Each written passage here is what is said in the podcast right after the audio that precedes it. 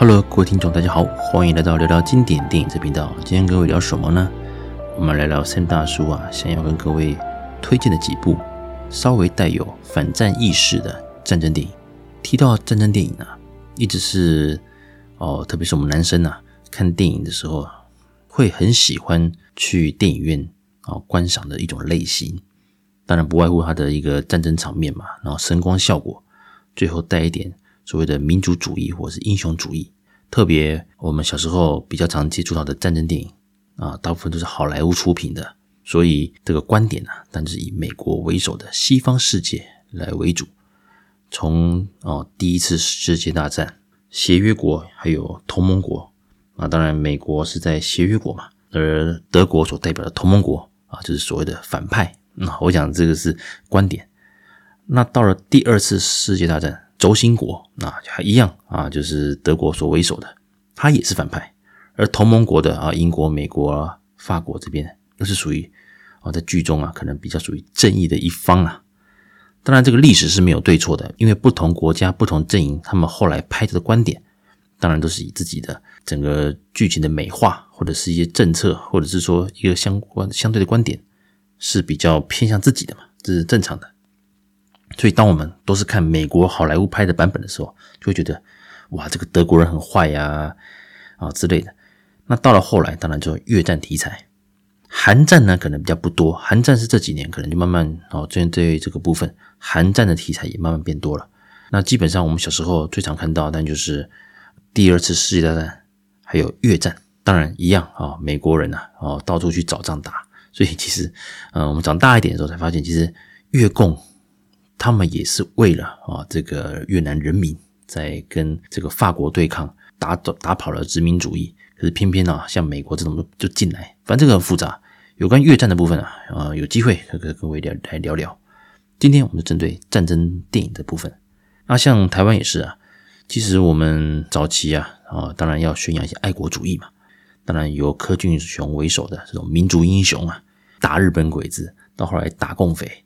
那再来就是什么军教片，相对的，其实在中国那边一样的的战争，可是你今天是属于啊，这是解放军这边的，当然你的观点也不一样啊。比如说像蒋介石，可能就在解放军的电影里面啊，就会比较啊负面啊反派。相对的，毛泽东啊，在我们台湾拍的战争片里面，当然也是属于啊反派啊共匪啊之类的。所以这个其实这个跟每一个国家他们的各自的观点都有很大的一个连结。所以真的战争电影呢，在某个程度上也算是嗯电影工业强大的一个部分哦，还有战力的展示，像英雄主义，比如说像蓝波，战争场面当然这个是非常重要的，这也是我们看战争电影一个最期待的部分嘛。不过随着时代的一个变化，其实战争的残酷。我相信大家都知道，特别是啊，二次大战在日本投下这两个原子弹，也让世人啊见证到这核子武器啊真的那么恐怖啊！这一一一丢下去啊啊，一切都无法收拾。所以战争的残酷，还有战争能不能避免它，或者是我们为什么一定要拍的就是哦，让好像每个男人都乐于去打仗哦，这是报效国家打仗。当然，报效国家是我们的使命。可是，在某个程度上，如果能够这些政客们、这些政治人人物能够避免掉战争的话，那不是更好吗？今天想跟各位聊的几部啊，是是，大家应该也不陌生呐、啊。呃，只不过因为最近那个 Netflix 有一个呃《西线无战事》啊，这个新上架，那也蛮多频道在讨论。那我已经看完了，那有机会我会再拿《西线无战事》之前的版本。哦，《西线无战事》它是一个小说改编的，那在某程度上也算是一个反映德国青年在懵懂无知的时候被学校鼓吹上战场，上了战场他才知道哇，那个多残忍多恐怖，再加上指挥高层的一些错误的决策，让德国年轻人哦，这是在第一次世界大战哦，这个在壕沟里面啊，那忍受很多痛苦，当然结局也是蛮令人唏嘘的，这是属于典型的，就是。那种反战小说所改编的电影，那《西线无战事》，那有机会我也想再跟各位再聊聊《西线无战事》这些年来的一些版本。那今天呢，想跟各位聊的几部作品，就是所谓一样啊，场面还是很浩大。就以一个欣赏战争片的角度来看的话，这三部作品其实都相当的不错，而且也能满足你的这个视觉的观感呐。如果你想追求这种战场上的这种残酷啦，还是这种震撼性的话，是可以满足的。但是他在人性以及反战的这一个呃观点上的话，也是有清楚的表达出来。首先呢，那就是克林伊斯威特所执导的《硫磺岛的英雄们》，还有来自硫磺岛的信，这是二零零六年的电影。其实，呃，我大概几个月前吧，我曾经是要帮克林伊斯威特这位导演来做特辑。当然，他是一个西部电影啊出身的一个超级大明星啊。只不过他辉煌的时代，演员的部分我是没有特别的，因为年纪小嘛，没有特别的参与到。只不过他后来从杀无赦开始，他渐渐的转型哦，去当导演的时候，当然就经典啊，都相当的呃精彩。他最厉害的地方就是他可以拍很闷的电影，但他也可以拍轻松的小品，或者是拍这种我刚提到的《硫磺岛的英雄们》、《来自硫磺岛的信》这种超大场面的战争片。所以啊，这个克里斯维特真的是太厉害了哦，多才多艺，真的是。呃，相当令人佩服的一个传奇人物。这两部电影啊，啊，《硫磺岛的英雄们》还有《来自硫磺岛的信》，是是在二零零六年所上映的，非常非常的厉害。什么厉害呢？呃，如果还没看过的听众啊，我建议各位可以先看《来自硫磺岛的信》，再看《硫磺岛的英雄们》。怎么说呢？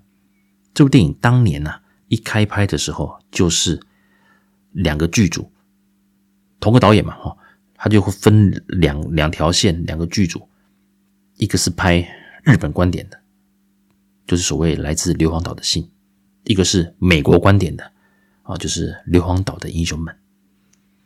硫磺岛的英雄们，这算是改编真人真事了。嗯，美军呢，他们在攻下硫磺岛之后，在这个硫磺岛的这个制高点。啊，最高的山啊，插上了美国国旗。这个照片传过去之后呢，当然也造成啊国内的轰动嘛。因为硫磺岛拿下来，也算是在太平洋战争中一个非常重要的胜利之一啊。那那时候美国为了要能够呃争取发行那个债券，当然希望啊那个美国的人民能够多多买单啊，来跟美国来买债券，所以他们想邀请这些战争英雄。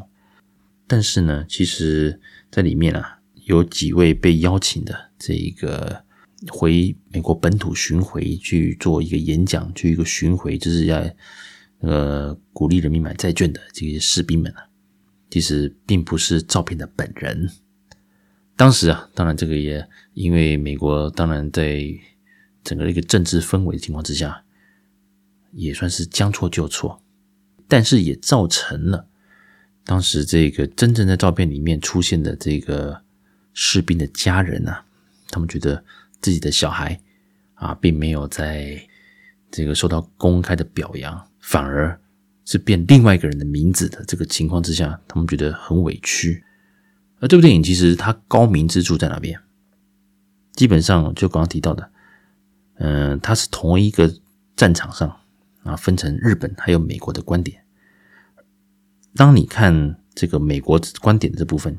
啊，就是硫磺岛的英雄们的时候，他是从这些士兵们从训训练到懵懵懂懂的去登陆、去打仗的时候，面临到这种最恐怖的时刻，真的是一个屠杀的战场啊，血淋淋的，他们的惊恐表露无遗。而当他们有机会能够啊，以这个。回国内啊，巡回的去参加一些演讲之类的，来争取啊，让美国人民去买债券，这是爽缺哦。你回到美国，哇，你是英雄啊，你是英雄啊。但是他们内心又犹豫了，因为他们知道，他们是代替某些人而站在这里的，真正所谓的的英雄，并没有得到相对的一个表扬。讲到这边，当然这个剧情呢，我也不会讲太细了。这部电影我那时候看的时候，其实前半段哦，从他们的新兵的一个训练，一直到登陆作战，其实场面上来讲的话，都非常的浩大，而且很细腻，而且很写实，真的很佩服克林斯威特哦，他的一个大场面的调度能力啊。但是画这个画面一转啊，哇，到了这个他们回到美国之后，他们自己面临到煎熬，还有如何去面对同袍，还有自己内心，因为他们知道真相，所以他们很痛苦。从这边我们可以知道，其实说当然啊，风风光光的你是英雄，可是，在某程度上也是我们打造的。各位懂我意思吗？就像现在这个时代，我打造你是女神，你就是女神；我说你是男神，你就是男神。其实很多事情都是包装出来，不同的角度。可是只要有一个力量，例如国家的力量，还是说整一个某个产业，他们推动那个力量。真的是可以让一个人一瞬间然后功成名就，或者是一瞬间摔落谷底，这个就是舆论的力量。所以看这个电影的时候呢，你会觉得很替这些年轻士兵感到惋惜呀。有时想想，他们还不如留在硫磺岛，继续跟弟兄们一起奋斗打仗，可能都比回美国国内去面对这些压力，还有面对自己内心煎熬，都还来得舒服。我对不对？我宁可打仗，我回国去面对这些，我反而痛苦，对不对？OK，这个电影看完，你真的会觉得说，到底政府给我们的东西是不是真相？到底政府给我们的讯息是不是真的，还是刻意去做营造的？明明知道真相，却选择无视它。其实，在某程度上，这个状况其实放到现在，放到许多国家，甚至台湾。也许都有点哦，似曾相识的感觉。OK，啊，这个就是硫磺岛的英雄们，美国观点。接下来呢，就是来自硫磺岛的信。这部电影我非常喜欢，因为它拍出了日军在整个的岛上啊，他们的一个无奈、孤立无援呐、啊，孤立无援，真的，他们自己心里有数。而里面的一些人物的刻画。是比硫磺岛的英雄们，和这是美国观点的这边还来得深刻，所以就以一个场面调度来讲的话，其实两边的一些战场是重叠的，所以你会看到同样一个抢滩会有美军登陆的视野，以及日军准备哦，等美军都上了沙滩之后才开始进攻，这是高招啊！以往的滩头堡是这样子，在敌人还没登陆之前。就要当然击溃敌人的登陆的那些舰艇，然而滩头堡如果过早的铺路，也是会容易被歼灭掉嘛。因为毕竟啊，美军他们有海军的舰队，用舰炮去射的话，那岸边啊那些滩头堡也很容易被消灭掉。然而日本人采用的就是我都不动声色，我就让你登陆，等你登陆上了沙滩，我再一举的开火。那个时候哦，海军的舰炮也不能用了，因为。岸上有自己人嘛，而美军也因为这样子松懈了，一上岸没什么防备就被埋伏。这段其实相当精彩，我们从美军的观点，还有从日军的视野，都可以看出来这场战役是多么的残忍。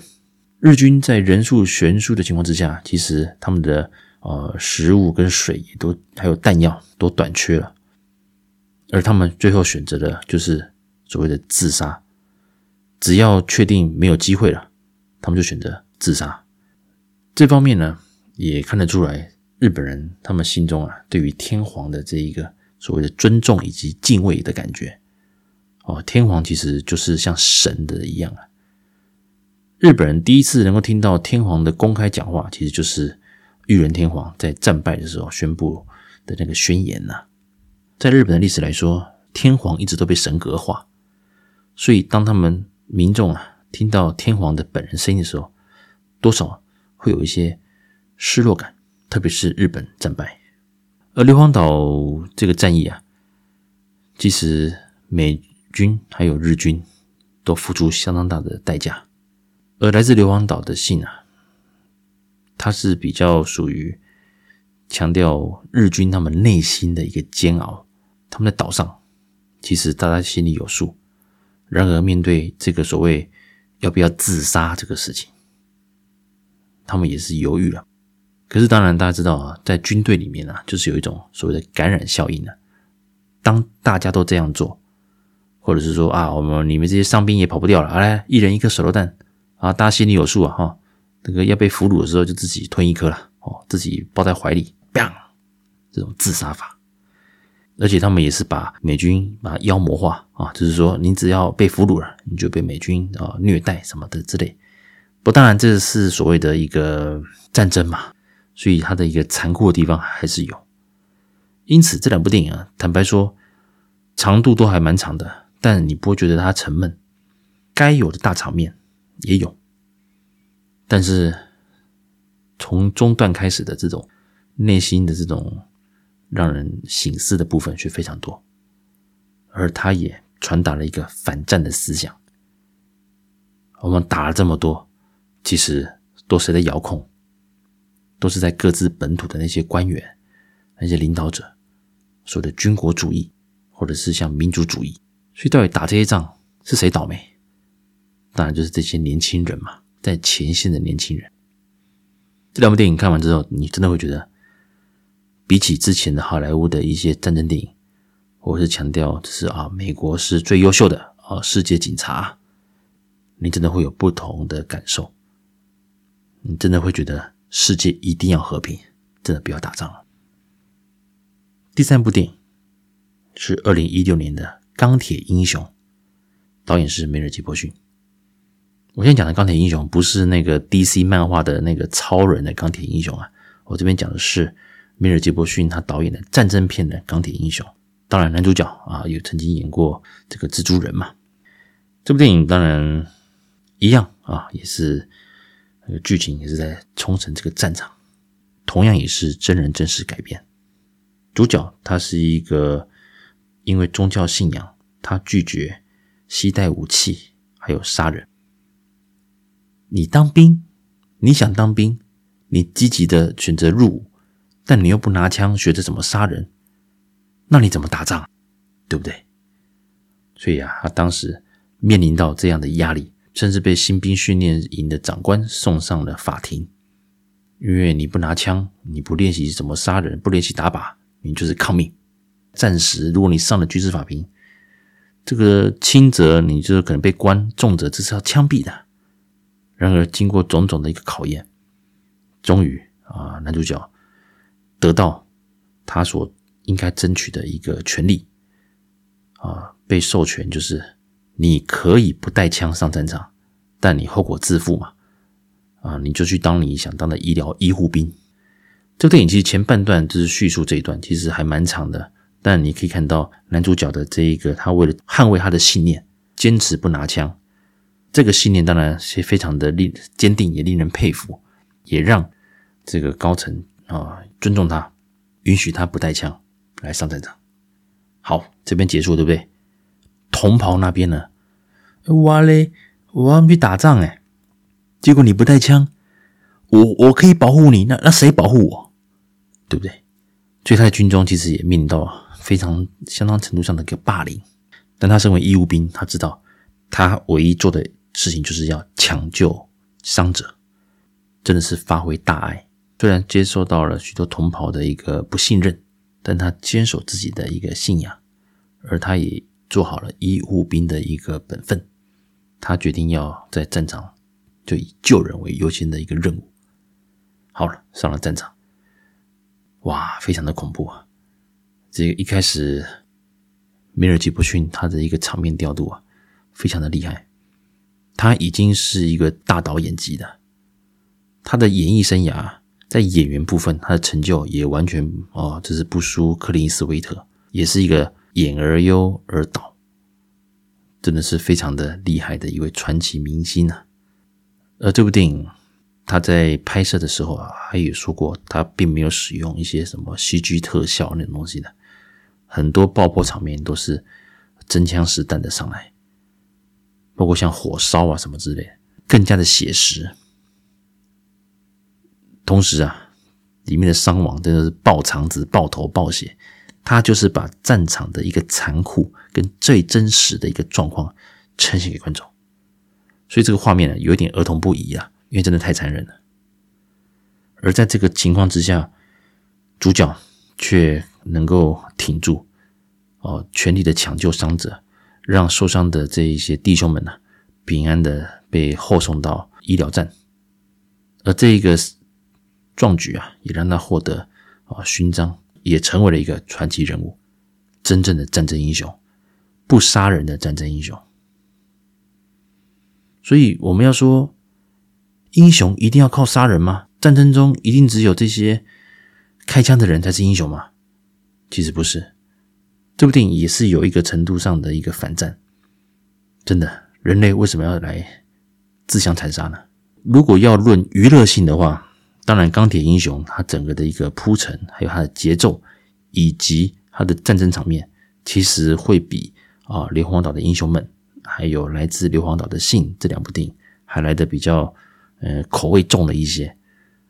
那所以啊，如果你是比较想要看一些声光效果的话，当然钢铁英雄可能会比较呃符合这个方向。不过这三部电影都是相当的精彩，而且都很令人省思。